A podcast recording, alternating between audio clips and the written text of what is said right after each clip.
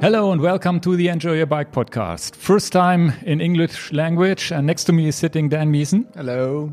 And I'm Ingo Quentler. So, why in English? Uh, we have a special guest from the United States. It's uh, Scott King, one of the founders of the SRAM company, and we will have uh, this interview completely in English. And um, so stay tuned. We will have a few words in German because our normal normally our podcast is just in German language. And so we explain some words in German. Stay tuned. We'll have a lot of information in this podcast about how, how did the company start, a lot of inside views. Stay tuned. Ingo will just have a quick words in German. So, here the quick words, quick, quick words in German. Jetzt nur ganz kurz in Deutsch. Wenn ihr das Englisch nicht versteht, seid nicht traurig. Wir haben leider keine Untertitel in der Kürze der Zeit einblenden können, aber wir sprechen in der nächsten Podcast-Sendung nochmal ausführlich über das Interview, sodass wir da auch nochmal Themen aufgreifen, dass ihr da nichts verpasst. Ansonsten kann ich euch nur ans Herz legen, bleibt dran, hört zu. Inhaltlich wirklich sehr, sehr spannende Insight-Geschichten, die man sonst so nicht hört. Scott hat wirklich sehr, sehr offen geredet und es war auch lustig bis hin zu dem kleinen Spiel, was wir am Ende gespielt haben. Wir haben, wir haben auf Deutsch noch nicht gesagt, der Firmengründer, also einer der Firmengründer der Firma SRAM. Genau. Und äh, hatten viel Spaß. Also, bleibt dran, geht jetzt los, äh, weiter mit dem Interview. Have fun with the interview, which, start, which starts now, and talk to you later. As we say, enjoy. Yeah, hello, Scott. Uh, King is here and one of the founders uh, of SRAM. And yeah, we're really excited to have you here to speak with you as a guy who started all the business. I think it's now 20, 30 years ago. Uh, we started in 87, so we're at 32 years now. Crazy, and, understand. Okay. Yeah, and I'd like to thank both you and Dan and yeah. Ingo. Thank both of you for the invite. Well, we are really, really appreciate honored. the offer, the opportunity to become part of the podcast. Yeah. Yeah, and then it's our first podcast in English. And maybe if you are from from UK, US, or anywhere in the world, uh, please apologize. We just have a we will have a German accent maybe, and usually we are, we, we are talking German. But uh, yeah, first first podcast in English now, and uh, yeah, very happy to have it with you. Well, great. Thanks for the opportunity. So uh, it's a great honor. Yeah, really excited. SRAM, what what's the most important thing to know about SRAM? What's your mission? Uh, well, we believe in the power of bicycles, and so I think that's where it all starts and ends. And so we're trying to make cycling fun for riders. Okay, more enjoyable. So you were riders by yourself, right? So when we started, we were actually doing triathlons. Okay. Um, I was a swimmer in college, probably a better runner actually, and uh, the way that you know I really got into the cycling was um, uh, there were three of us that really were the three that started, and then we had another three that jumped in, you know, a couple months in. Um, so Stan Day, um, and Sam Patterson were the other two. And the, the name SRAM actually comes from Stan's middle name is Ray. So it's the S was Scott, the RA was Ray for Stan's middle name, and then the M for Sam. Because we were okay. all, all, three of us started with S's. So, um, so the S in SRAM, that's you. It it is me. Yeah. so anyway, Stan had asked me to go to the Upper Peninsula, in Michigan, to do a snowshoe race one winter, and so after the race, I said, "Okay." I came up north and did a snowshoe race. I was living in St. Louis at the time, and I said, "Let's do a triathlon in St. Louis this summer." Okay. And then Stan was also uh, getting ready to do a bike ride with some cousins. And so at that point, Stan was living in downtown Chicago, and it's not the most safe place to ride a bicycle. Um, okay. Okay. Back then, you had to reach to the down tube to change gears. And right. He just thought naturally that was not a smart thing to do. That was 85 or? It, yeah. And so it, it was simply trying to create a better mousetrap, you know, at that point. We were Okay. trying to create a better way of shifting, and it made sense to be able to shift from the handlebars.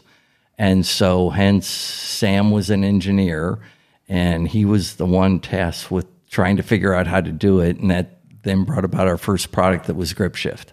Okay.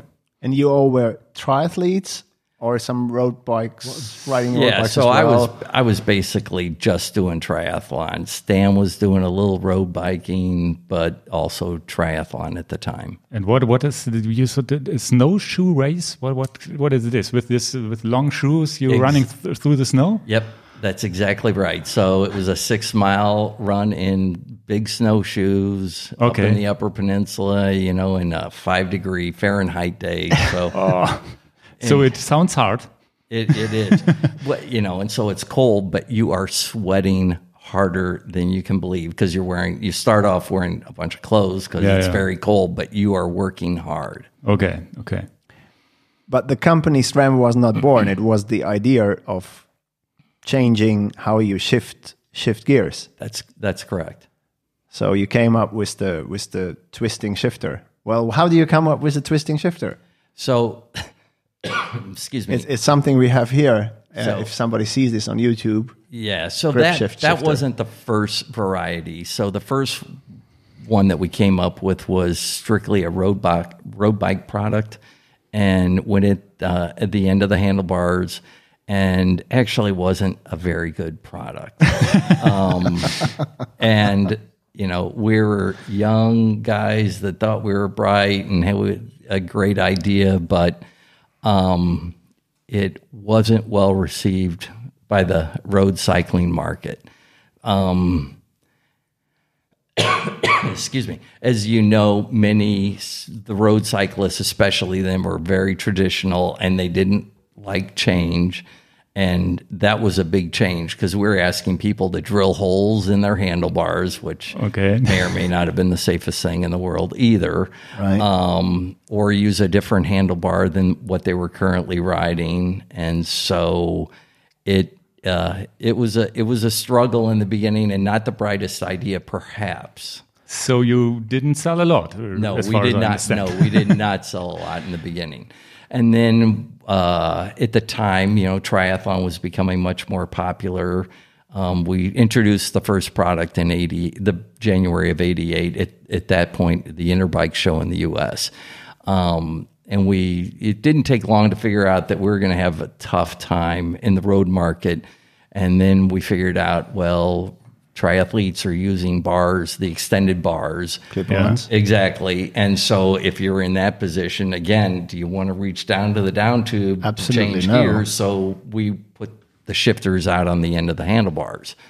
Um, and then it wasn't, it was about a year later where we figured out a way to make it work on a mountain bike or the end of a closed loop uh, triathlete bar, which was a product pretty similar to this. Okay. So that I think that's the second generation of it. So this success came with the triathletes, which is Yes. normal because they are more open for innovation than anybody else in the market. I think it's Right. up to today. I think. Yeah, and then mountain And the also. mountain bikes, yeah. And, then we were with the second variation, we were very successful in the mountain market. Okay. Yeah, I saw some numbers which are published. How many sets you you sold per year, and then increasing and increasing, increasing. But the the start in '87 then mm-hmm. or '88 that was tough because there is a new product and you Right. I don't.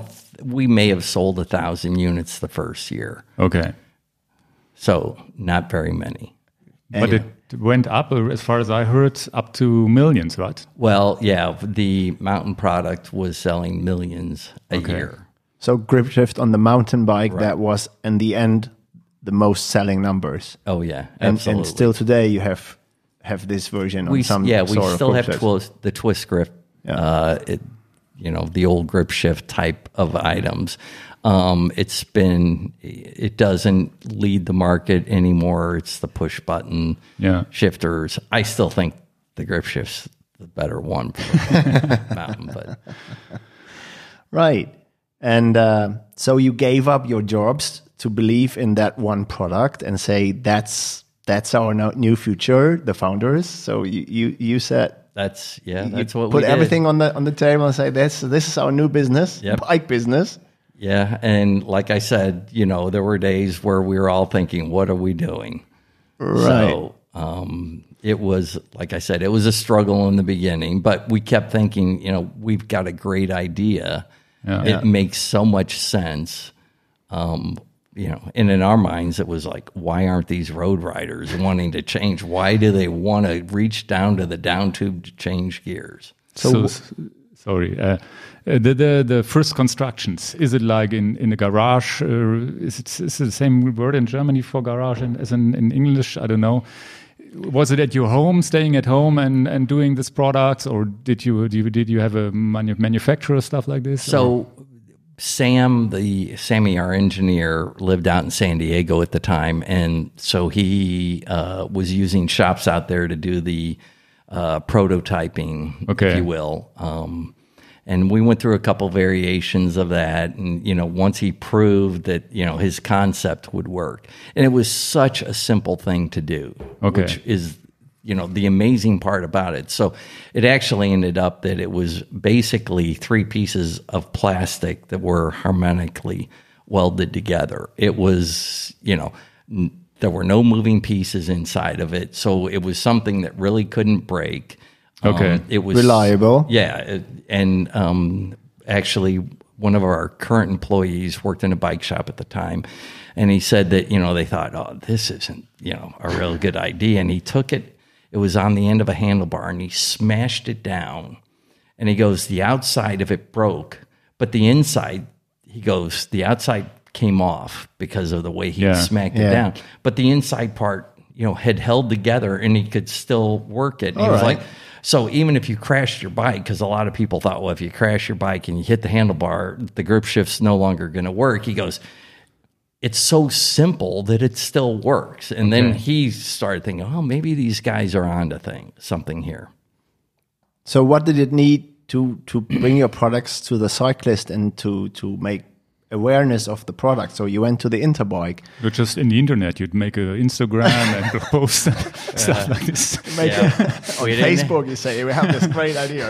We didn't have any of that. back So, then. so how? What did you do? You went on the road and and and go to some races, or Interbike was a bike show. We also attended Interbike in Las Vegas. That that Interbike you you went was somewhere else, not in So Las Vegas. yeah, the the first one we went to in '88 was in Long Beach, California, and then it moved to Reno, Nevada, um, and it was there for a couple years after that. But yeah, so we started off. Our first introduction was in January of '88 at the uh, Long Beach show, um, and so you know, again, then after that, we started hitting races.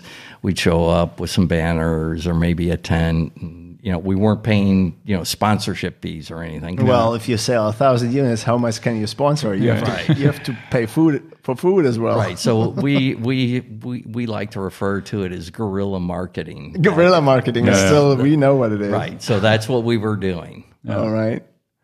So what what was then the first step where you said, now this is a breakthrough. We we we are selling serious number of this product, or was there another product? This was the only product? Well, there was there's actually something in between there. Okay. And so that was uh, our. We were also being kept out of the market by Shimano at the time. Okay. Um, and so we actually sued Shimano for antitrust in the U.S. for some of the things that they were doing at the time. You know, we're talking back in the late '80s at this point. Um, you know, they controlled the bicycle market at this point. They sold over seventy percent of every part that went on every bike in the world. Okay. And Sun Tour was actually number two at the time. Not Campagnolo, Suntour. Sun Tour, Sun Right. Had twenty percent, and Campagnolo had about ten. Okay. Um, and so the even when we would then with our with the mountain product, we'd have an OE that would want to put it on Shimano. You know, we made one part that went on the bike, This. right? So it had to work with the Shimano derailleur. So it was compatible with every group set, right? Yeah, we. Okay. I mean, it was designed differently for Sun Tour or for Campagnolo or Shimano. Okay. But um, you know, we had to be on the Shimano bikes to be successful. Yeah. And so we're being kept off those bikes. So that was the reason for the lawsuit. Okay. And, Okay. but this opened also the door after the lawsuit. You, you the old market was open. Right. And so, you know, it, the, the lawsuit was wonderful for the industry because no one else was able to get in either. So um, we settled the case with Shimano, and part of that was that you know the settlement was that they would allow the use of our products um, with their products, Yeah. and so but it also opened up the industry for other people to also come in and um, uh, you know operate with their You to make products. compatible Right. And so, I, you know, if, if something like that hadn't happened, I don't think today we would have the marketplace we do with all the cassette manufacturers and chain ring manufacturers or chain manufacturers. They wouldn't have a way, uh, you know, to get on those OE bikes. Yeah, it's maybe comparable to Microsoft Windows in the past, where you now where they had to le- get the Fire Firefox on it, stuff like this, right? Or Mozilla. It- was, it's it, exactly same concept. yeah, yeah. Okay, Okay. understand. And that was against the law in the United States. So even though Right. Well, and it, it, it, I'm sure it was also against the law in the EU, but at this point, we weren't a global company, and we'd never thought about you know when we started. you thought about the market in the United we, States, Yeah. we looked at the U.S. and Okay. we, you know, our dream at that point was if we could ever sell fifty million dollars worth of product, Yeah. you know, we would have enjoyed our life and we'd probably all be playing golf or you know whatever the case was. I'm a golfer, so that's All that's- okay, so- that's why I say that. Um, but so we didn't even understand the rest of the world, um, you know, for the first three years probably. right? Yeah, and it was not not a global world world like today. You you so you don't have any any idea of Europe if you don't travel there or stuff like this and understand the market. So it's today it's maybe easier to to understand a world market than in the past, right? Right. And then, you know, European law is a little bit different than U.S. law in that um, in the U.S., it would, you know, it's usually a competing company suing a company versus in Europe, it's usually one of the competition authorities going after a Yeah, company. under- yeah, right, And, yeah. You know, saying Gotcha. you need to, you know, stop or change your policies. So Okay. it's different in the U.S. in terms of usually how you go about trying to get something changed as well. But it's also harder in that you have to be able to fund the lawsuit as well. Yeah, it's versus- a, it's more expensive to yes, have this right. But in the then US. there's also more upside if you're successful. yeah, lawsuit. understand. Yeah, So your your occupation is to be a lawyer. I. Yeah. That's my training. I never That's wanted to be. A, I never wanted to be a lawyer. yeah. Okay, right. So after that, then um, were some big bike brands combining the products then and, and So- specking your grip shifts? Yeah, so it two things sort of happened at the same time. We settled the case with Shimano, and then we also had a breakthrough with a much better mountain grip shift. So they happened almost simultaneously. So Okay, a better product. Right. So we settled the case. We developed this great product that we were then also able to go to the OEs, and they knew now that they could put the product on the bike. And so, you know, we jumped from selling a thousand units a year to selling over three hundred thousand units a year. It was, you know, a dramatic change So for us 1,000 to 300,000 within two years or? within less than a year. Okay. All right, all right. That's a big step then. But it's also difficult to have all the money to do to start production and getting the products on Sure. them, right? Yeah, absolutely. Okay. and and 300,000 units. We know that a lot of your production is in Taiwan, but at the beginning was your production in the United States or where did where did you get these big numbers produced? Right. So in the beginning, it was the U.S. Like I said, we were U- we didn't even think about anything outside of the company. And I can tell a, I think a funny vignette of um, the probably the second time any of our guys went to Taiwan to sort of check out the bike market where the bikes were being built. Um, a couple of the guys were there, and I'm not going to use names, but they were touring around the countryside to the bike builders, and they stopped at a uh, little street vendor to get Yeah. something to eat. All right. And one of the guys took a bite and thought something's wrong, threw it over his shoulder. The other guy didn't. Um, and All I'm, right. so a couple months later, I'm thinking, oh my God, you know, X is really getting in shape. he's losing weight, he's riding a lot. well, he crashed, broke his hand, and then after uh, having to take, um, you know, a bunch of antibiotics because of the, he had surgery on his hand, he realized he had a tapeworm Oh, that he and he they he knew exactly where he had gotten the tapeworm. Okay. so that's where he was losing the weight. So the, you know that was one of our early impressions of Taiwan. Ah, also. okay, okay. You know, So, it was a lot different back then than it is now. so now. it's uh, tr- maybe tr- eaten something wrong and they get this worm. It- it- it- Can you get rid of it? oh yeah, yeah. Okay. Th- and that's why he found out he was taking the antibiotics. And Ah, okay. yeah, and then he. And now he's uh, he gained weight again? Or? No, actually he kept it off. Oh, okay, that was a good thing. So, so the the first production was in Chicago, or where did you produce? Yeah, we were actually producing in this horrible warehouse. um, it's it, it, it had previously been a uh, where McDonald's had uh, warehoused their tea for all the McDonald's in the U.S. And so it was a multi-story building, and whenever anyone walked on the floor above us, tea would fall down through the rafters. So every day, your desk would be Full of tea. yeah, it would be covered with new sediment from the floors above. From McDonald's. Right. Um, but we weren't paying a lot for the space. Okay. I, I think we were paying a a dollar twenty a foot. Okay. Or, so it was. It cost nothing. It wasn't in the best neighborhood either. Yeah, all right. Our cars would be busted into during the day, and And and you purchased all the machinery to get things started, or Yeah, Do- but do- it do didn't you- take much. Basically, all we needed was a sonic welder because we had the plastic uh, pieces injection molded at a mold house for us that was you know was 50 miles away. So it, our, like I said, our parts were so simple, right? which was anytime you're trying to manufacture, you want to make it simple okay. because simple's easy to produce. You don't have to worry as much about quality. And if you um, have less parts, less parts can break. Right. Less parts can fail. I, I, That's obvious. I, I started too late with uh, race uh, or cycling stuff like this, so I, I, I don't remember the grip grip shift time. So what was the technique? It's just just a cable that was moved by the. So if you take this apart, I think you can kind of see in there.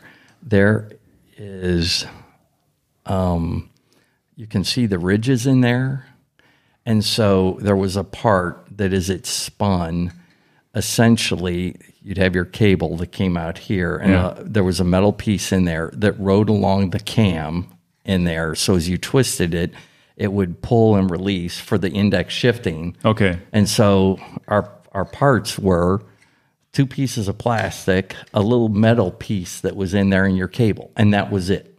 Okay. I, I used it in my first Ironman. I remember that uh, grip shift. I also had a Scott handle, uh, Scott uh, clip The on. DH bar. And um, in my first Ironman, which was in Roth near Schweinfurt, now it's not an Ironman anymore. It's called the Challenge, but that was my first one, and I, I still remember I had the grip shifts at the end. So love it. Yeah. so when did the numbers grow so high that you had to go out of the McDonald's manufacturing place and go somewhere else? yeah, it wasn't too long. And then we also uh, started manufacturing in Taiwan so that we could be by Where the where the where the where OEMs the, where, where the run. OE bike production was. So that it happened pretty quickly. So who was the bu- first bike brand who said we partner up with you? I'm trying to think who the first one was. They get all the Um, credit today. right. Uh, But it, wa it was a bunch of them that jumped in pretty quickly. Um, but yeah, I'm I'm blanking on who the first, but it was one of the big brands. Okay.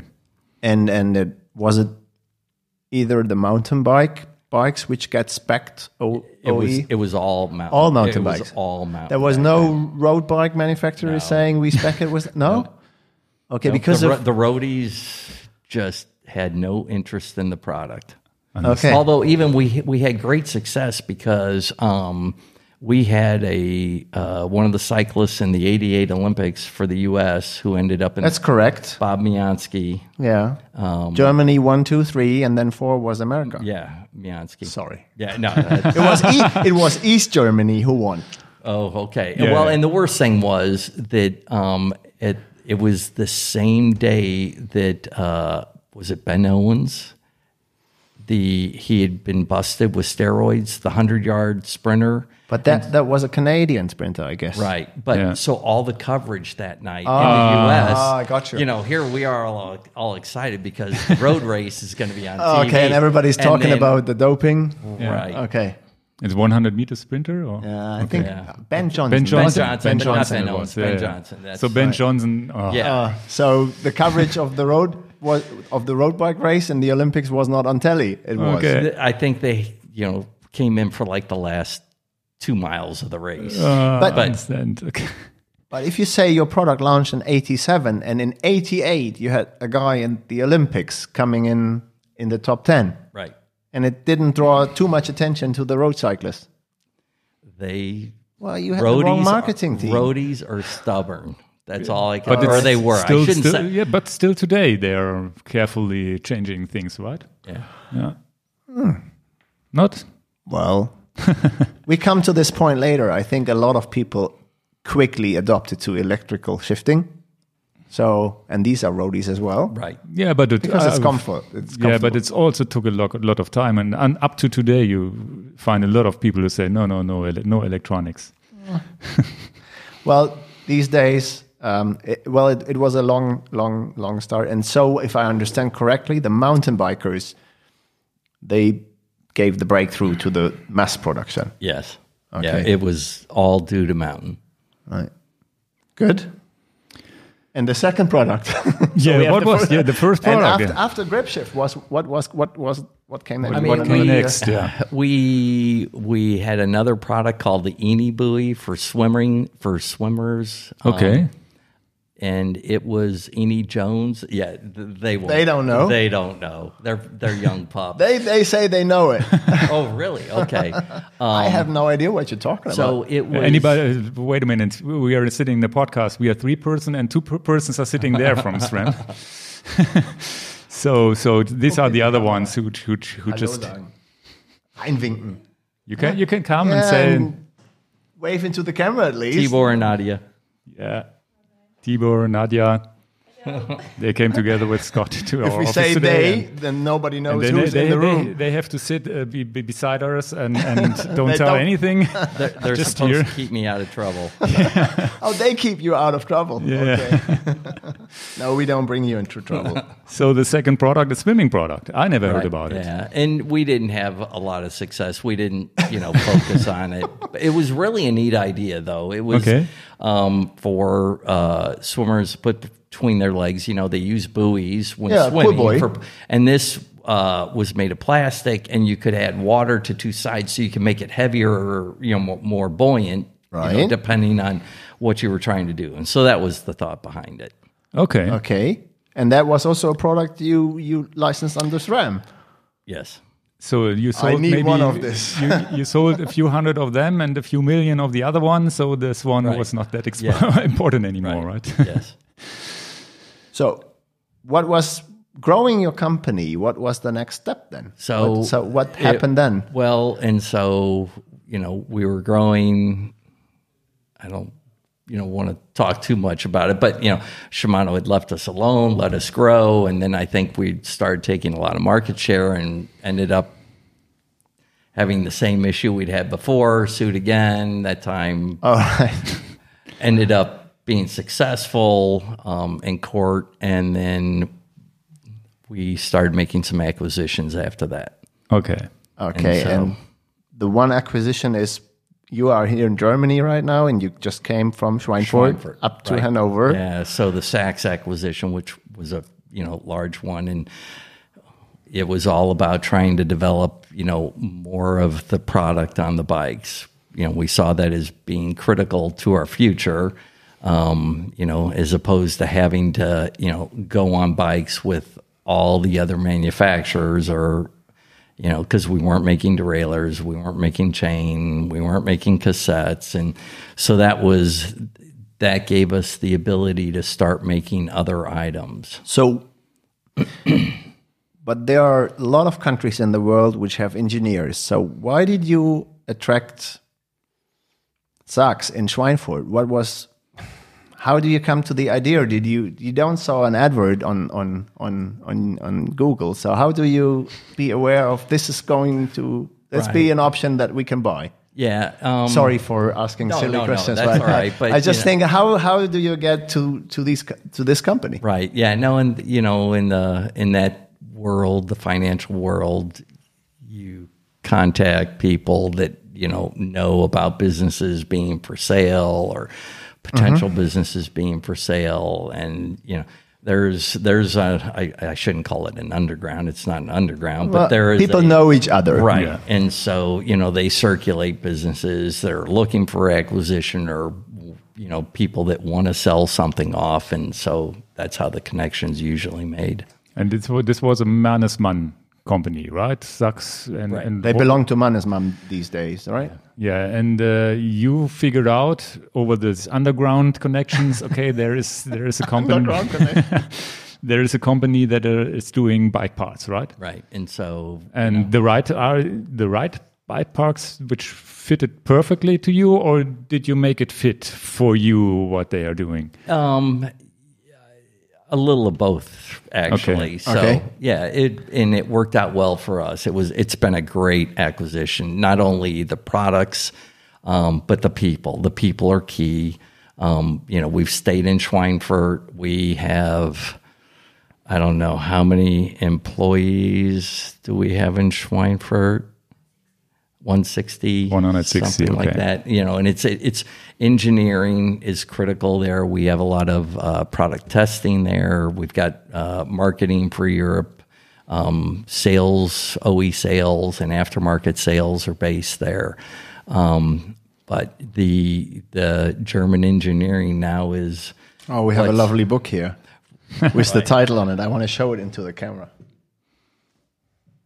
So, so at the end of the day, which what what, what many people do not know that SRAM partly is made in Germany. Uh, Oh, at least well, the de- development, development. Right. yeah. No, they're, you know, we'd be nothing without our German engineering. Um, you know, they, well, because they've been critical. They've done, you know, Yeah, our, this our Eagle, our typical Eagle, German. our Eagle drivetrain has been all done here, and Yeah.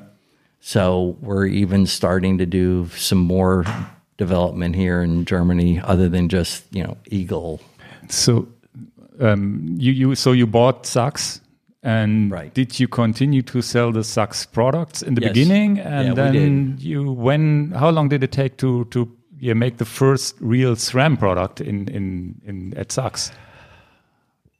Is it a I- few years or It, it, yeah, we excuse me. We we continued there with um, the internal gear hub that was made there. Um, actually, we also got a factory in Portugal with it. That that's where we make all our chain, um, and so which we still have too. We've got the Portugal factory, um, and that's where our chains developed there and the Schweinfurt facility. Um, and I think we have 120, 130 employees in Portugal. Um, but uh, so The, the, the hub was a product Sachs had for tons of, of years. I mean, for ages. right, and sold That was their product. Yeah, sold millions. So you kept that. You- Yeah, you we kept that for a yeah. while. Um, and we ran the hub business. We actually got out of that about three or four, three years ago, probably, where we actually finished doing that. Um, Uh, so we- three years ago from now? right. Okay, so so up to now, Yes, you- yeah. So okay. we ran that for quite a while. All right. under SRAM brand or still Sachs? Uh, under SRAM. Okay, Fine then. Uh, I don't know. Yeah, So, so the engineers in Germany, they had the the mission. Now we need a complete group set, so we have to go that way. Uh, Or, or Yeah, it was, you know, was that the thinking, the That- the, the, the plan of Right. the acquisition? They could Yeah, help that- us bring out a complete was- group set. Yeah, that was the plan that eventually we got to be able to make all our own stuff. So, um, but not for roadies, right? Just for mountain, mountain Well, bikers. Well, the roadies are. we want the yeah, we want we wanted that too, but we'd been our success had been in mountain. So you started with a mountain bike group It made, then. it made sense. um, and then we had a color, couple other acquisitions: Truvativ on the cranks, Avid on the brakes, RockShox on the forks.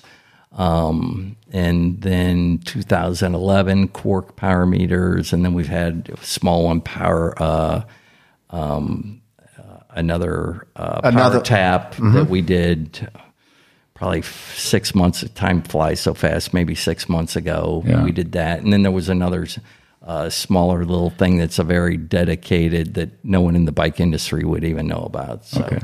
Yeah, and and the smallest of all this was Zipp.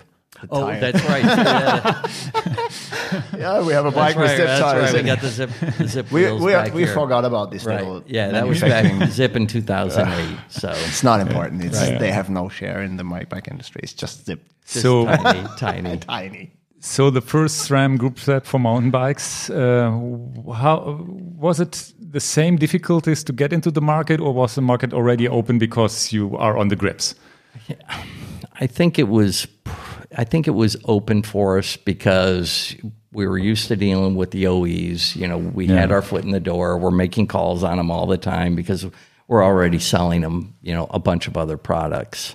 Um, and I think that, you know, the cycling market is so small in terms of suppliers that the OE brands were probably also looking for other alternatives so they're not so reliant Okay, on on the big someone. ones. Yeah, yeah. just that's that's a general, you know, business model. You don't want to rely on Yeah, one yeah, person too much um, because, you know, Yeah, if they can't deliver, they have another option to get stuff. like exactly. this, yeah. If they have a fire in a factory or you know whatever the case may be, Yeah. you don't want to be so reliant on one person. yeah, yeah. About the acquisitions, um, is it the same thing like we explained with with uh, Sachs? Is it that Zipp wants to sell the company and, and you get awareness of this and then you say, oh, my, we might be a good partner? Or is it because it's an American brand they like to sell to an American? Or how do these deals happen? And uh, how, It's, well, well, how, know, how do you grab, not Yeah. grab, how do you Usually, a manufacturer or some uh, company that's wanting to sell puts together what you call a book. Okay. you know, on all the information, and they have someone. They usually hire someone who's going to be their salesperson for it, and they go out and market it. And you know, they'll usually contact the capital people, or they know they look at who's in the marketplace Yeah. and who might be a logical um, acquirer of the product. Are you six founders really doing this, or is this just one or one people responsible for it, Yeah, or is it a group of lawyers? and No, there are people responsible for it in the company. Okay. No, I never bought a company, so I don't know. So maybe in the future, I don't know. But but uh, this uh, this is al always yeah, not really to understand how how this happens. And uh, but for now, there what I feel is that all your acquisitions worked out well, right? Yeah, up we've, to now. we've been very successful with the acquisitions. Well, So brought you to the to the thing Yeah, that we have a right. complete group set, wheels, stems, uh, the whole thing. right, we wouldn't be where we are today without them. Yeah. Oh, see what Yeah, comes. and what comes you know we we it's it's worked out. You know, we we try to be a leader in everything that we've we do, and you know, at this point, thank you very much. at this point, we've uh, It's you know, SRAM beer. It is SRAM beer. It's it's great beer. It's great beer. It's a market leader also. Is it from Schweinfurt? market leader. Is it from Schweinfurt? Is it from Schweinfurt or who I don't brews know. the I- SRAM beer? I think it is from Schweinfurt. Um, I can't. I don't know if this one's made by Hofheim. uh, we one of our Brauerei Raab. one of our Is it nearby Schweinfurt? yeah Okay, one it's of our I don't know one of our general managers' family is in the beer business, and we used to get beer from him, but I don't know if this one's.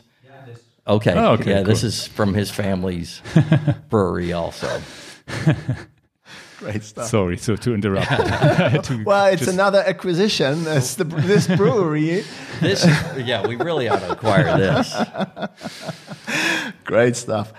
Bef- before we move on, we in the beginning we had this six fou- six founders and the name SRAM, and we know S- Scott is now the S in SRAM. Before we move on and forget about this, there must be an idea of calling it SRAM, and and and I I. I I would like to hear a story. Okay. Why is SRAM SRAM? So at the time when we were, you know, starting up, we'd hired a marketing firm, spent a lot of money with them, trying to do things Which the right you know way. had.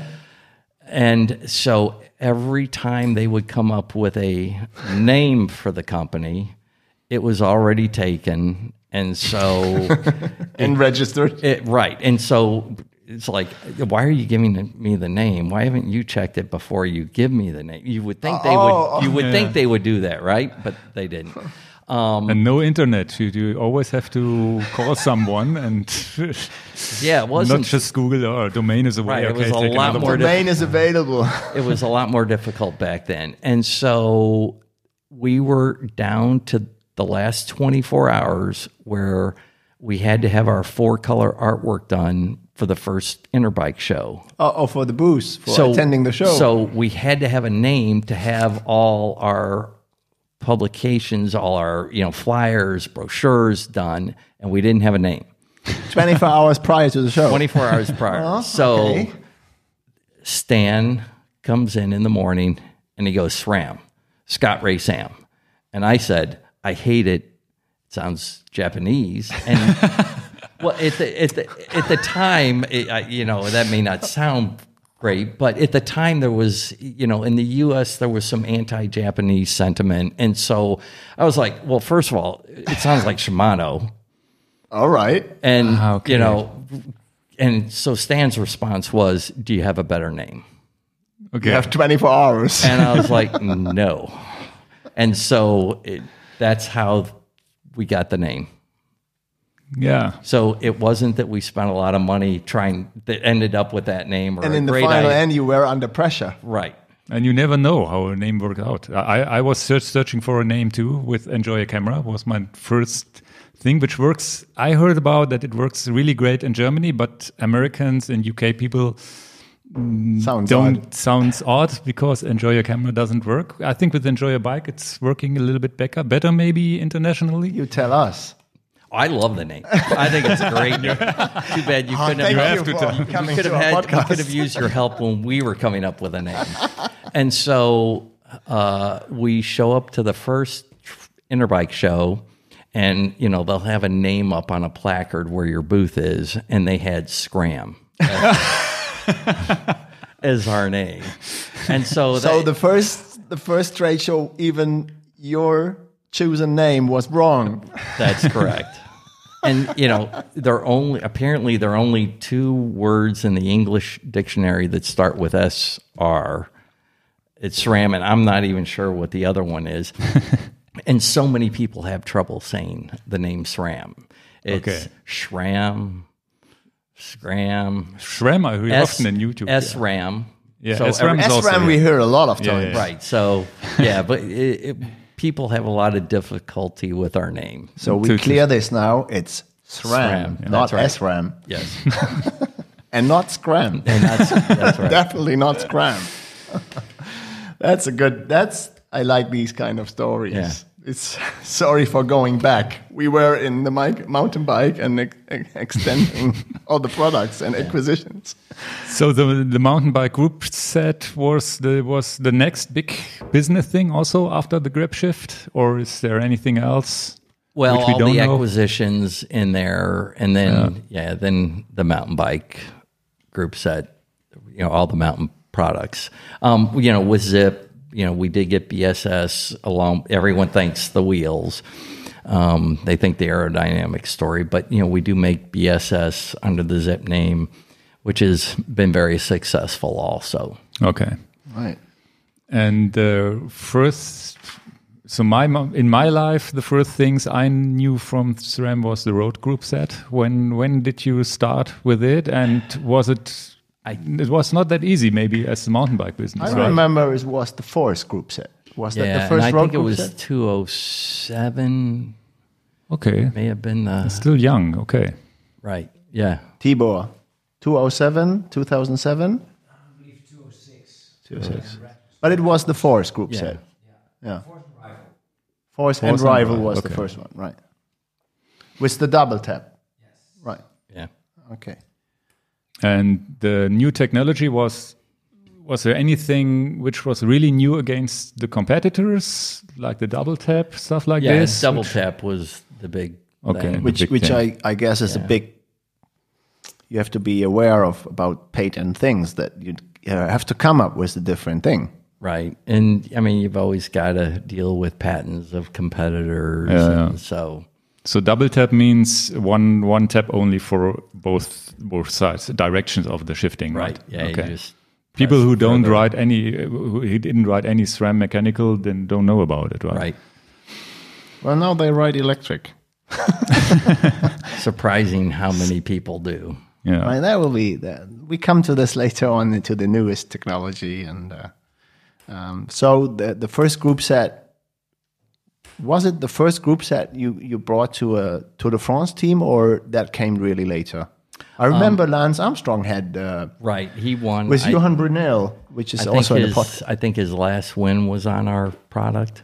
the last one. Yeah, I believe that's what it was. Um, so yeah, we you know we immediately tried to get into the pro racing, um, and we had success um, with that. So from the from the early days where nobody liked your, or well, not like, what was afraid about going for the grip shift system on the on the road bike. Now you have a group set on the Tour de France. Yep. How does and, that feel? And success. I mean, it's How does that feel?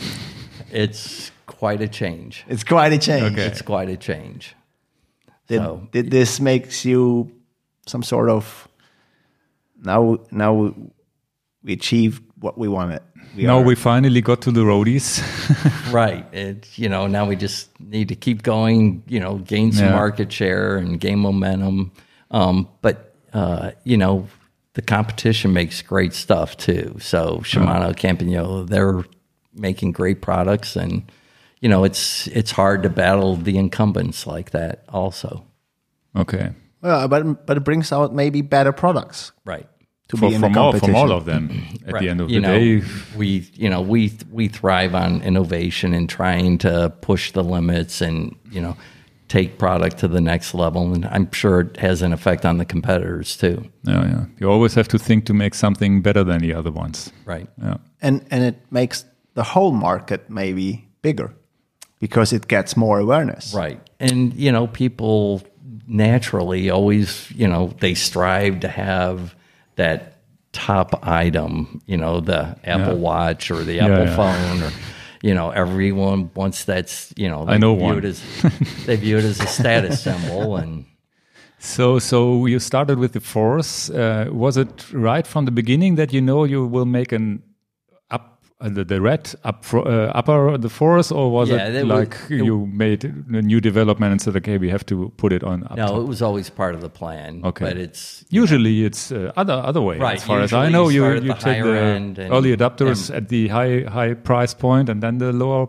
lower group set. Right. But this way, I didn't So hear. SRAMRAD, that was a year later, Yeah. I, I think. Yeah. Okay. And uh, we have a non, well, we have a thinking about the names name SRAMRAD, which nobody confirmed so far. So maybe you know and you can confirm, or you don't know. But why is it called red? Do you know the answer? Or we have a thinking of maybe why it is red, but nobody So- confirmed it. Do you know don't, that? I don't know for a fact, but I think I would know why. Um, usually, SRAM is red, Shimano's blue. okay. Is that Tibor? I have a I have a I have a different version. Good but, but maybe we have to go back to the marketing department, or they grab my story Yeah. now.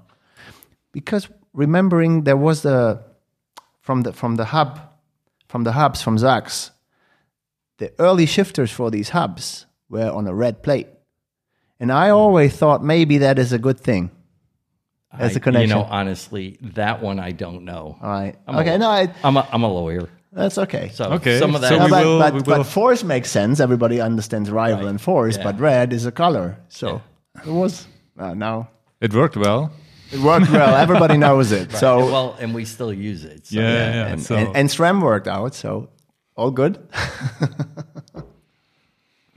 So, so despite your law stuff like with Shimano, are there any other critical moments in, in, in the company business? You grow too fast or some stuff like this or technical issues that You know- had to be solved? Uh, do you remember or do you have something to share with us? I- Bec- because you have, it's always interesting. Yeah. You learn a lot about, about in, in, in doing, yeah, strong, tough times in the company. Right. And I think, you know, at times we push things a little too far or we try to go too quickly. And, you know, we had some quality issues in the past.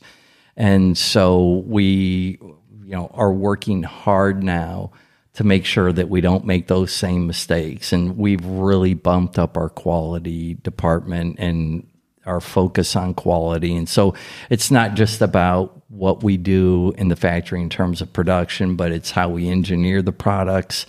Um, and so we have had some hiccups with quality, but you know, I think it's made us a better company um, in the long run. And you know, now that's a huge focus for us. You know, we really, you know, we didn't even ha- have a VP of quality until probably four years ago. Um, so we've taken it very seriously, and you know we are trying to do everything we can to make sure that you know when the product comes out, it's ready, so that we don't have any issues. You know, for our OE partners um, or for the marketplace. the financial crisis to to eight to nine. This did this make also a big problem? People are not investing. People, the Well- the economy goes a little bit down. People are So we Afraid? Did, we did take on an investment partner in 2008, and the deal closed the day before the market closed. one day before. One day before the market cl- before the market One day crashed, before the market crash. crashed. So- and so if it had been a day later, that deal would not have taken place. And so you know, it. I mean, talk about timing. It was you know sort of incredible because the money hit the account and then the market crashed. Okay. Well, Um, if, if you expand your company, you need cash flow to produce, right? So the you know in terms of uh, the the cycling market definitely took a hit at that point, and you know now we've got a financial partner, and you know they're worried about you know what's going on, and they're trying to you know talk in your ear and tell you what to do and how you need to behave, and so um, you know you never like that kind of activity. Um, but we were very fortunate that you know we uh, did a good job and um, our finances were in good shape and we were on a big growth curve at the time and we bought out the financial partner in 2011. So we had a very short run um, with a you know outside investor. okay. So So, you invested it, and three years later you went Yeah. out again. Okay. Yeah, we bought them out. They made a lot of money. They were happy. They were happy. Yeah. They were happy. And in, in, in, well, you don't have to answer, but do you want to go to the stock market? Do you want to become a public company someday? At this point, no. No. So you're still now you're still owned by these six people, or uh, It's, Does it change a little bit. you bit? know, the Day family's the major shareholder of the company. Okay. Uh, Stan and FK, who's you know jumped in right after that, um, and then uh, the management Right. of the company. So, acquisitions, financial problems sometimes. so so what I now then when we are talking about today, where SRAM is uh, SRAM is uh, standing, you're now a well-known company in the road bike, triathlon bike, as well as and, and maybe the biggest part still mountain bike business. Is it mountain bike or road? Do you know that? It's mountain bike. It's Still mountain bike. mountain bike, by yeah. far, By far. by far. with Eagle and RockShox and so on, right? Okay. Ah, but we have the feeling as with the with the SRAM AXS this big- year we have the feeling from our side because we are building a lot of gravel bikes here by ourselves and people decide which group set and stuff like this that with the with the AXS es- especially with the force AXS you you gain market share at least in our with our customers. So so we have the feeling that there is this is also maybe a, a breakthrough with the AXS system with the with the with the wireless uh, shifting system you started revolutionary because it was wireless but i think it's now at a point where people yeah more rely about it it's it's the not only the red you have the force now you it's it's uh, affordable more affordable and we have the feeling that people really waited for it and Yeah. Um, in terms of you know market share, uh, you know, as I said, Mountain, we have by far. we have done a very good job. okay Um, and road, we've lagged behind. Um, and part of it was, you know, Shimano and Campagnolo had the electronic early. Um, and, you know, we made a tactical mistake because at the time we thought, who needs electronic shifting? That's okay interesting. okay well, because mechanical shifting really works well. yeah, yeah. And so it was our thought who would want to spend all the extra money for electronic shifting?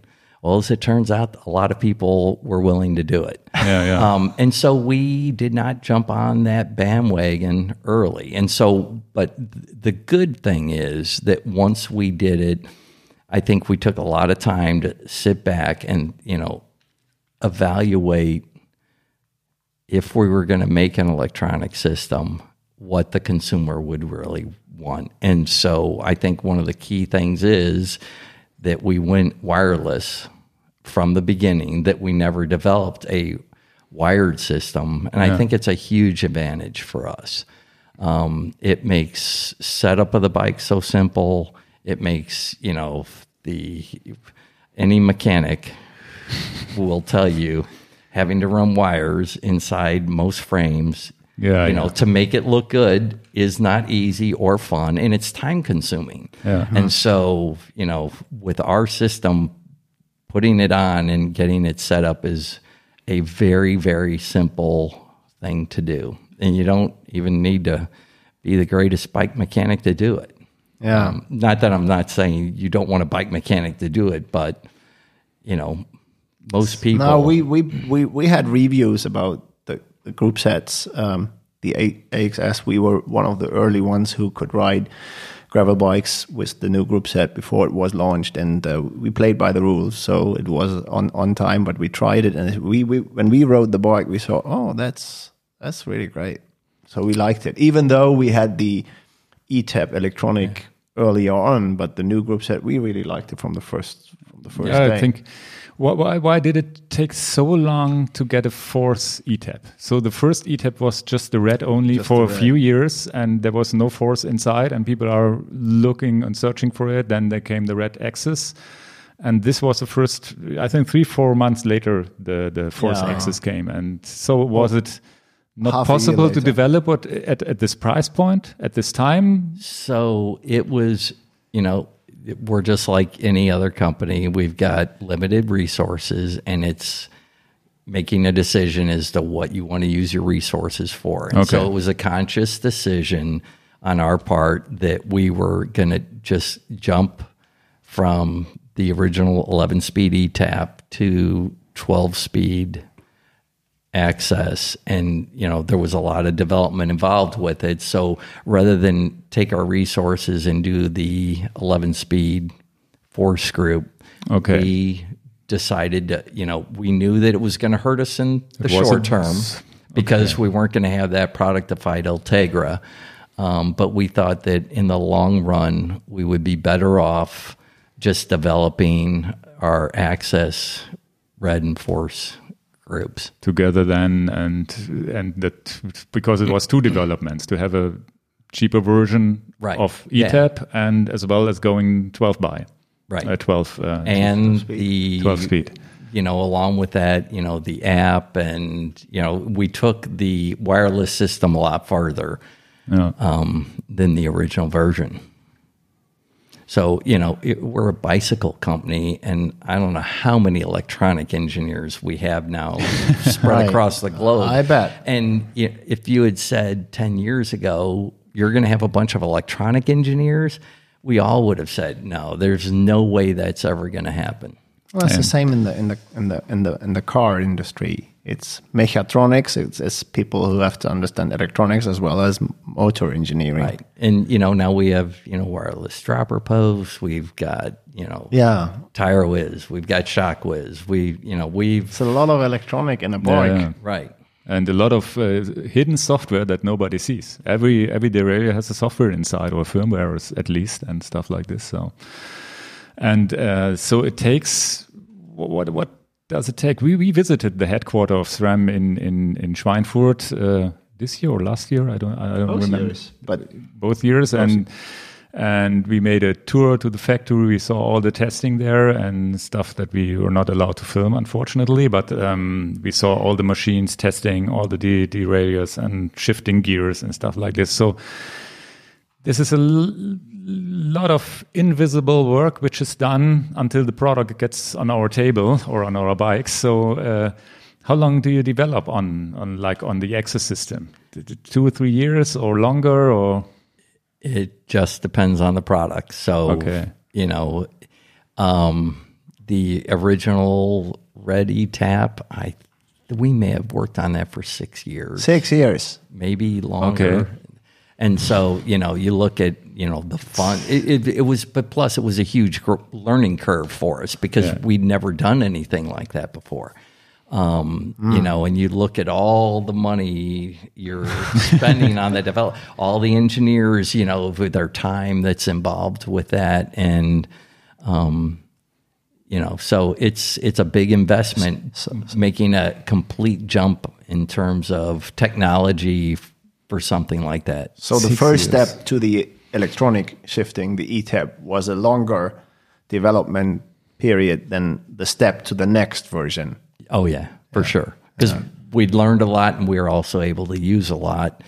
Um, you know, from what we learned in the first version, but yeah, you also start thinking. You know, you've got you put down. Okay, these are the requirements. This is what we want to meet with the product, and you know, as you're developing that, then you're like, oh. Wait, I thought, you know, why didn't we think of this? And, Yeah, you yeah, know, yeah. but you're you can't make a stop and change, and so it's like, all right, we'll put that into the next version. And it's now on mountain bikes as well. It's Yes, it's and tech- it's it's been hugely successful for us, and I, I think that's one of the reasons, you know, why in mountain we've had so much success. Uh, you know, the competitor came out with a electronic group, but it really didn't work. So we weren't behind them because they had an electronic group and we didn't. Um, and you know, we think we had a superior mechanical product to Yeah. what they had, but um, our mountain product has been incredibly reliable. Um, I th- heard a stat that out of all the um, Eagle electronic groups, that only we've only had five warranty issues Five. so far with that product. Okay. Well, uh, that okay. And I mean, we're talking thousands and thousands. Yeah, yeah. Oh, of that's groups. very good. So, I, you know, and you know, mountain is a different type of ride. yeah, yeah, you're Yeah, riding yeah. really hard this and, stuff. And yeah. uh, what we, you had a walk through through our bikes, which we have on display outside of the of the podcast studio, and you, and and you saw a lot of gravel bikes here where we are located because the gravel bikes are growing a lot. And what we really like, and you know that of course, but uh, we like it that you combine now the mountain bike te- technology in the rear and the the road shifters in the front because the gravel cyclist yeah. We, says- call, we call that the mullet bike. the mullet, right? Yeah. right. But you saw it mounted on the bikes, and this is what we sell now more than 50%. And uh, talking about 10 years ago, nobody saw, oh no, it's a road bike. Is the gravel bike thing in America um, do you get this as a, as a as a new trendy sport, or do you see your even yourself or friends this is growing? Oh, in, in the U.S., you know, e-mountain bike hasn't really come yet. We don't have that, but the gravel riding has really become something. You know, we've got these huge rides now. Dirty Kanza and, Um, yeah, and oh. races like that are even we know and this. you know now, they yeah. open those things up and they sell out in four minutes. Okay. um, it's just shocking. Um, and, and you know, I- I- if you were to sit back and you know think about it, it makes all the sense in the world because you you know you've, you've got a bigger tire, it's more comfortable to ride it, and not everybody is just trying to get from point A to point B as fast as they can. Right. You know, a lot of people are riding, they're riding with friends, they want to be able to talk and converse. And if you're going to be more comfortable, why wouldn't you want to do that? Yeah, yeah. Right. Yeah, and you want to get away from traffic. If It's you- also a big yeah. thing. It- it- we like absolutely. To, we we both ride into Germany, the woods because we yeah. want to get away from the traffic. Germany is really more uh, more population per square meter or square foot, how, how, however your measures are. So we are really happy to go away from the streets and, and go over the just just uh, gravel pavement and, and try out new ways we would never try out in, in, in the beginning. And the good thing is that people now under realize there are many people coming here and asking, "Oh, I want to ride by a gravel bike and stuff like this." You need, only need to sit them on the bike with 60, 650B tires, 47 millimeters. Go go around here, and they say, "Okay, it's really fast. This bike. It's not slower than than than a normal road bike, especially maybe a, a little bit, but you don't feel it." And uh, we had an interview with Gerard Vroomen also, and there are many inter- interviews around with him, who is the designer of the open gravel bikes. And he said, okay, the, now the gravel bike is still a niche, and he sees it opposite that the gravel bike will be the common thing in the future, and the road bike will be the niche. Because unless you're a racer, race biker, you don't need it. You're and that's that's why I said, you know, unless you're trying to get from A to B as fast as you can, why wouldn't you want to ride something that's more comfortable? It's Yeah. you know the tires. It's almost like having a shock absorber in there. Um, and as I told you both before, you know, we sat down here. I ride a fat tire bike. That's what I enjoy riding. Yeah. I ride on the road in Chicago, and it's so much more comfortable than you know even my commuter that's got a little wider tires and, and fenders. As long as it's not raining, yeah, yeah. you know, I love my fat tire bike. So fat tire bike is it is it a road bike with fat tires like a Or gravel bike? a- No, Or it's bike. it's a, it's a Fat, mountain. really fat well, bike. and you know the the biggest problem is you have to have the handlebars cut down so you can get between the cars. okay. so you well, it's Chicago. It's a little bit more packed than tiny Hanover. Right, Yeah. so you know sometimes the tires are almost too fat to get between the cars. All Yeah, in US, as far as I heard from from many of my um, partners there, it's not really easy for cyclists there because there is to to having bike lanes and stuff like this. It's just I think in the beginning that they are building up the infrastructure for bikers too, right? Yeah, so it, we're lucky in Chicago. Um, you know, the city government has been very supportive of trying to make the you know the city more bike friendly, and we are getting lots of bike lanes, and you can see it in the numbers of people commuting on their bikes now. It's really grown, you know, and it's nice riding in the when our weather's good and you know Yeah. you pull up to a stop sign and during rush hour in the morning and there are 30 other bikes you know Yeah, waiting yeah. at the at the stoplight with you because that didn't occur before but now we're getting more and more people Yeah, all on the, world, all the world is learning from Copenhagen. Do you Yeah, know Copenhagen? Copenhagen. Copenhagen in in Nether, uh, Netherlands, Denmark. Denmark, who has now who really have a green light phases for the for the cyclists. If you go for 20 uh, kilometers per hour with as a cyclist, you always have green lights. Wow, stuff that's- like this. yeah, and if that's you get them the inter, this is some politics learn now. If you get the infrastructure right, people get away from the car because they can park in front of their door with their bicycle. well and you know my commute on a bike is half of what it is if i were in a car Yeah. and so it makes it so Uh, much time consuming. Yeah time the- yeah it's- it's half And Yeah, it's always it's always cool to go uh, uh, uh, Faster faster the- than the traffic jam beside you. absolutely. Yeah, cool. So interestingly, you bring you brought the electronic shifting first to the road bike, then although the, the mountain, mountain bike was your main business usually, and uh, Well, and it, it was kind of an interesting debate inside the company because we probably could have had the mountain bike product ready first if we'd wanted to, but we took resources to the road bike um, element of that just because, you know, we were doing so well in mountain bike anyway. We didn't know how much more, Okay, you know, okay. Okay. how much better we could do. So it was, let's get it where we need the help. okay. But you know, and when I say that, because it has been our company goal and our philosophy, make it easy. And if you get rid of the front derailleur, the bike works a lot better. Front shifting does not compare to rear shifting, and so we'd already killed the front derailleur On the mountain on bike. the mountain bike. Yeah. Yeah, yeah. And so if you're developing electronic system and you only have to do one derailleur as opposed to two, it's cut down a lot of your work. Yeah, yeah. Okay. Yeah. So interesting that yeah, okay, it's strengthen your weakness.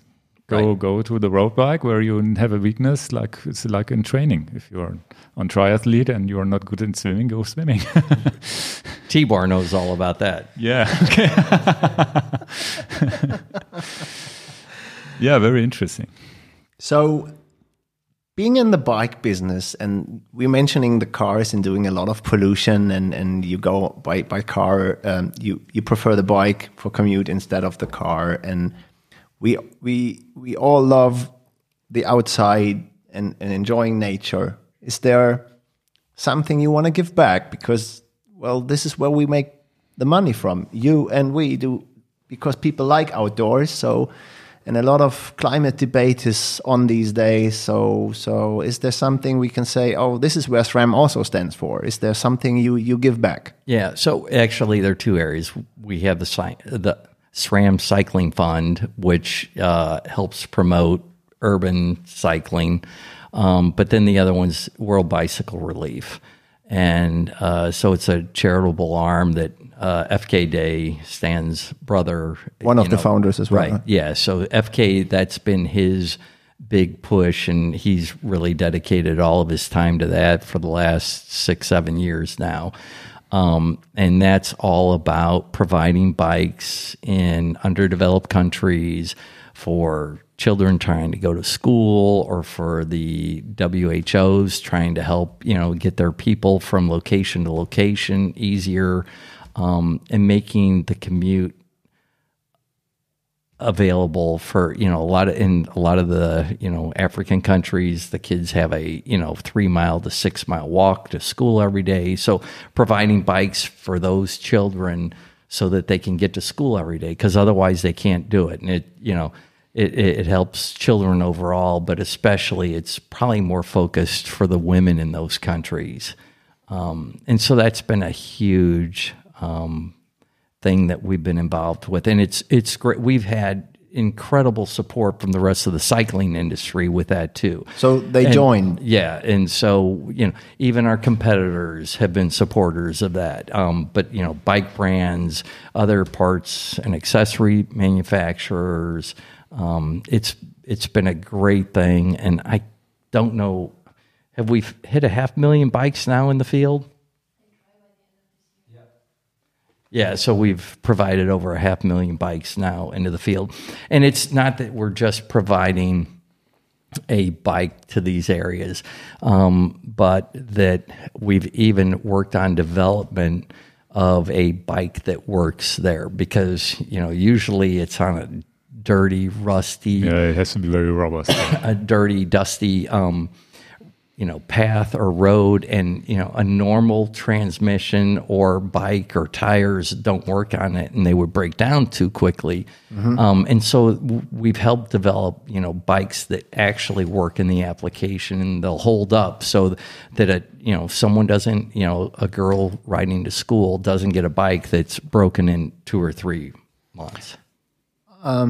when Qhubeka had a Tour de France team, the Qhubeka was also the same idea. Are you working together, or is it two ideas separating? No, I think it's I, two ideas separately. Yeah, I don't think we're. But the idea is similar that giving these people bikes make it easier Yeah. for the for getting their life done, getting going to school and Right. And we've, it's, you know, it's not that we're just, you know, providing bikes. You know, we do a lot of, um, you know, resource testing, and there have been a lot of work with the W uh, GOs in terms of doing analysis on, you know, the benefits of all this. Um, so it's it's been a great project, and you know, FK has done a great job, and um, we've got offices, you know, all over the world now with it, um, from Africa to Yeah. Europe uh, and in the U.S.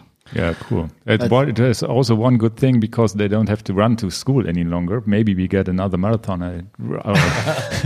Well, the fastest man in the world is definitely not a German one at the moment Yeah, in so- the in the marathon. yeah. right?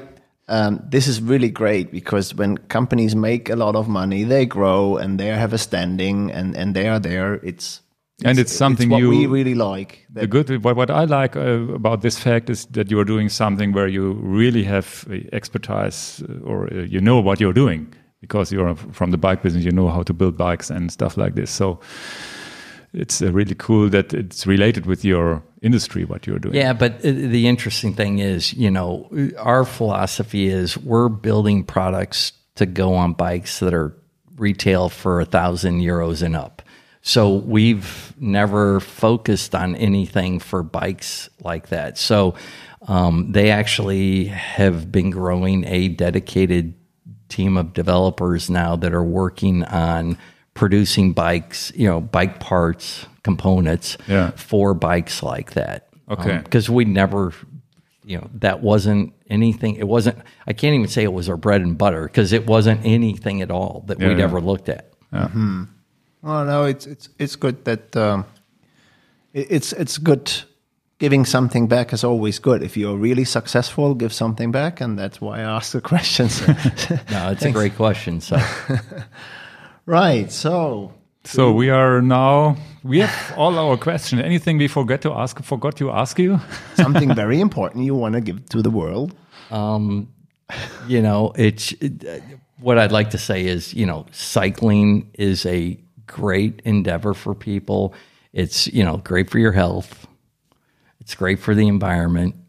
Um, you know, if you live in an area that you can get to work, like I said, you know, in Chicago, it's easier, it's faster for me to ride my bike than it is to commute by car or, you know, bus or train or um, it's you know, and it's good for your health. It's it's a it's great, and you know, it's it's it is fun being in the bicycle industry. It's a great place to work too. I have the feeling too. I'm I'm I'm really new in the bicycle bicycle industry. I'm a, I'm doing cycling a l- a lot of time, but now I'm in the in the business. It's just two three years now, and this is what I also feel that that these people are smart and and inventing always yeah cool stuff and and the cycling now with the gravel bikes. I have the feeling that the market opens to more people who would never go on a road bike, but they don't want to have a mountain bike because they are no, not living in the mountains, stuff like this. So they, the, the feeling is that with this kind of bikes, and we have customer like this, they buy their first bike, which is a gravel bike, and they say, okay, I, I, I never would ride this thin thin tires, but with the big tires, this is a perfect bike for me, and it's fitted for me. And in especially in Europe, I have also the feeling, also here in my hometown, hometown Hanover, everything could be faster, uh, developing more bike lanes and stuff like this. But they are doing something, and I have the feeling, and, and I'm commuting through the city, but needing only two, three red lights for me, stuff like this. They're doing a lot to to in the infrastructure. The climate change di- discussion also forces the cities to to do more for cyclists. I, I don't know if they have the sa- same development in in in US or it's maybe different from from uh, what's the name of your l- countries there. States. states uh, from state to state may be different. Uh, I, I saw it in California, which where a lot of green lanes were. Do you have also a feeling that in in US there is really a moving di- to the direction of the cyclists and to the commuting and stuff like this? It's not like Europe for No? sure. Okay. But there definitely are cities that are trying to make it more convenient and safe for the cyclist. Okay. Um, but then there are also plenty of cities that are Yeah. not even thinking about it. So Yeah, but you have a lot of cities. So, so it, and, and I think it's a development you need to make over 10, 20, 30 years to get, Oh, get but an there's infrastructure. there is not enough time for 20, 30 years. Do you? What do you think? There's no time. Or well, we have to change it a little bit faster. yeah, we are just really slow in the U.S. with regard to change. You know, and I'm not The saying that podcast is going to be also seen, I think, in the US. And, and Well, I'm here's your message. And I'm I'm not saying that's the way it should be, Right. but unfortunately, um, we let. I, I got to be Come careful. on, I- now, I- well, don't worry, don't worry. So that could, this is what I'm saying. You always, as, as a cyclist like me and who wants to go with a bike and stuff like this, I always have the feeling it could be quicker. And there could be a bike lane more. It, it should be should be uh, not too small, stuff like this. But it always can be quicker. But I have the feeling that there is something moving slowly on now, and then there will be a quicker way in the future, maybe. And I think that, you know, the young people in the US are probably thinking more about this type of Yeah. stuff. So I think that will help push us to make those changes, especially as the younger people become more involved in politics, because that's where they got to be. They hmm. got to be involved in the politics to make those changes, because otherwise the politicians aren't going to push for any kind of change if they're not, you know, hearing it from the base. Yeah. That's unfortunately that's how it is in the U.S. And you know sometimes it can be very frustrating on you know many different fronts. Yeah, there's a genera- generation change here in Europe too. In in my my staff, young people who are here, li- living in a city like Hanover, it's a 500,000 people city. We don't, they don't even think about buying a car. And my important, most important thing when I was a kid with 18, 20 years, I, I need a car. So it's kind of a mind changing thing, which is coming over the gener- generations now because traffic is not really makes none, it's, it's not, not cool to doesn't the make car. the place a nicer place if you Well, are stuck and- up in traffic all the time. and I- the infrastructure in general goes better with car sharing, bike sharing. The e-bikes are coming, which makes it easier to to go from A to B for people who don't want to make sports in the morning, stuff like this. So Yeah, I don't have a car in Chicago anymore. I don't need. All one. right. So That's a statement. yeah, yeah, cool. We have a small game which we sometimes uh, play with our uh, with our um, guests here. We captured that from a important, very, very, very, very famous German podcast where we captured the game, so we Yeah. have to mention that. Okay. It's just an A/B game. Like we're just saying two words, and you decide which word. Like uh, we say, uh, oh, I don't get to s- s- give a description why or we can we can after afterwards we can Afterwards, you can if you Afterwards, want. okay. If you say, "Oh, for this answer, I would like to explain," but just don't think about it Okay. very long. Just just A or B. fast as Well, possible. let's say at, the at the end of the show, we make a psychological analysis about your Okay. answers, so, so we know we know which what kind of character you are. okay. So how will you? How do I want to do it? You want Yeah. to So go, so go through all usually the, questions? question is uh, red or green, and you say green, for example, or Okay. red. Maybe more red for Sam, but. I So these yeah, I have some some just easy questions for the beginning, like uh, yes or maybe. Yes, Okay, and the color or monochrome, color black or white. black. Okay, you can continue with the Okay. next one, which goes more in the direction of cycling. gravel or pavement. Gravel. One by or two by. One by. That was really quick then. Remember. Three I- oh three four oh four. I'm sorry. Three oh three four oh four. 303. Uphill, downhill. Uphill. 650B, 700C. Six, 650B Mountain bike or road bike? mountain bike. but I don't ride a mountain bike. Okay, now we have something about uh, drinks and stuff like this. Nothing, nothing to do with bikes anymore. So, Coke or Pepsi, Pepsi, beer or wine, beer, Bud or Beck's, Beck's, and uh, music ACDC, Bee Gees. Bee Gees. Who wrote that question? Yeah. So, continue. what is the next one? Okay. Now it's um, Something you don't something own. also uh, what you don't own. Well, anyway, Porsche or Jeep, Jeep, right?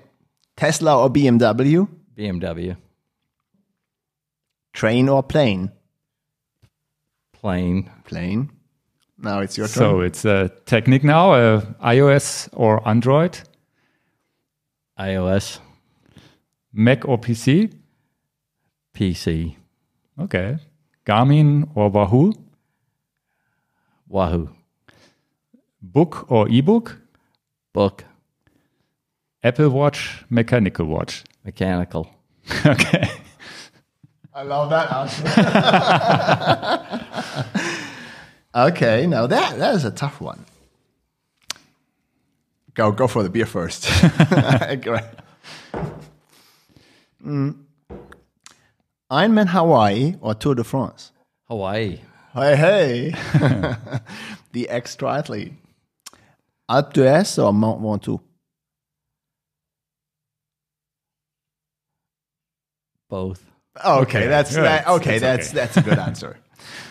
Rocky Mountains or the Alps? Alps, Okay. Golf or ski? We know the answer, but golf or Golf. ski? Golf. Swim or run? run, American football or soccer? football, American football. Okay. That's that it. was- that's was it. easy. All right. So we know everything now about you. We have a picture of Scott King. but, you, you, but, but, but before we started, you, you are talking about Coke and Pop Pepsi. Why, why Pepsi? So I think Pepsi tastes better, but the fizz doesn't last. Break. This is not a sponsored podcast. We have nothing to do with either Pepsi or Coca Cola. But usually I buy whatever's cheaper. okay, really? yeah, cool. So, what's. I, I, I, I, I, I would have bet that it's Coke because, but, but uh, because most of the Americans, I think Coke is still the most popular brand, right? So it depends on where it's bought. Okay. If it's bought in a restaurant, it's Coke. If it's bought in a grocery store, it's Pepsi. Oh, Okay. Unbelievable. I didn't. I don't get it. Why? because Pepsi's It's cheaper, or or Um, they I think it's just their the way they market and Okay. you know their distribution systems and their sales and Yeah, yeah, maybe I was, that's I was that- actually uh, involved with a company that uh, put on a uh, annual meeting for a company in the soft drink industry, and that's why I know that. okay. Well, it's a Yeah, very it's a cool. cycling podcast, but we ended up with Coke, Yeah. or with Coca Cola or Pepsi or whatever. Good. So, so I want to thank you, Scott, for uh, yeah having the visit us uh, here in Hanover and making all this uh, stuff possible to to interview you. And uh, I learned a lot about the history of SRAM, which is really cool. And and we had a lot of fun. I, I think talking oh, to I each other. And Thank you very much. I really. So it was your appreciate first podcast. It. It was my first podcast. so So we spread it out to the world. Yeah. good. great so time. Yeah. then have a good uh, and safe trip back in the next days. Do you, are you traveling back or? Uh, I'm actually in Germany till Wednesday, so I'm here for another five days. Oh, just a- for work or also a little bit At work. work? Okay. Work, work, work. Okay. Work at SRAM. Okay. Yeah, good. Thank you very much again. Thank you for stopping yeah, by. it so was much. a pleasure. Yeah, thank you. Great fun. Thanks. All right. Thanks. And uh, bye bye to all your, our listeners. And next time we are in, back in German. German language okay. next time. Bye bye.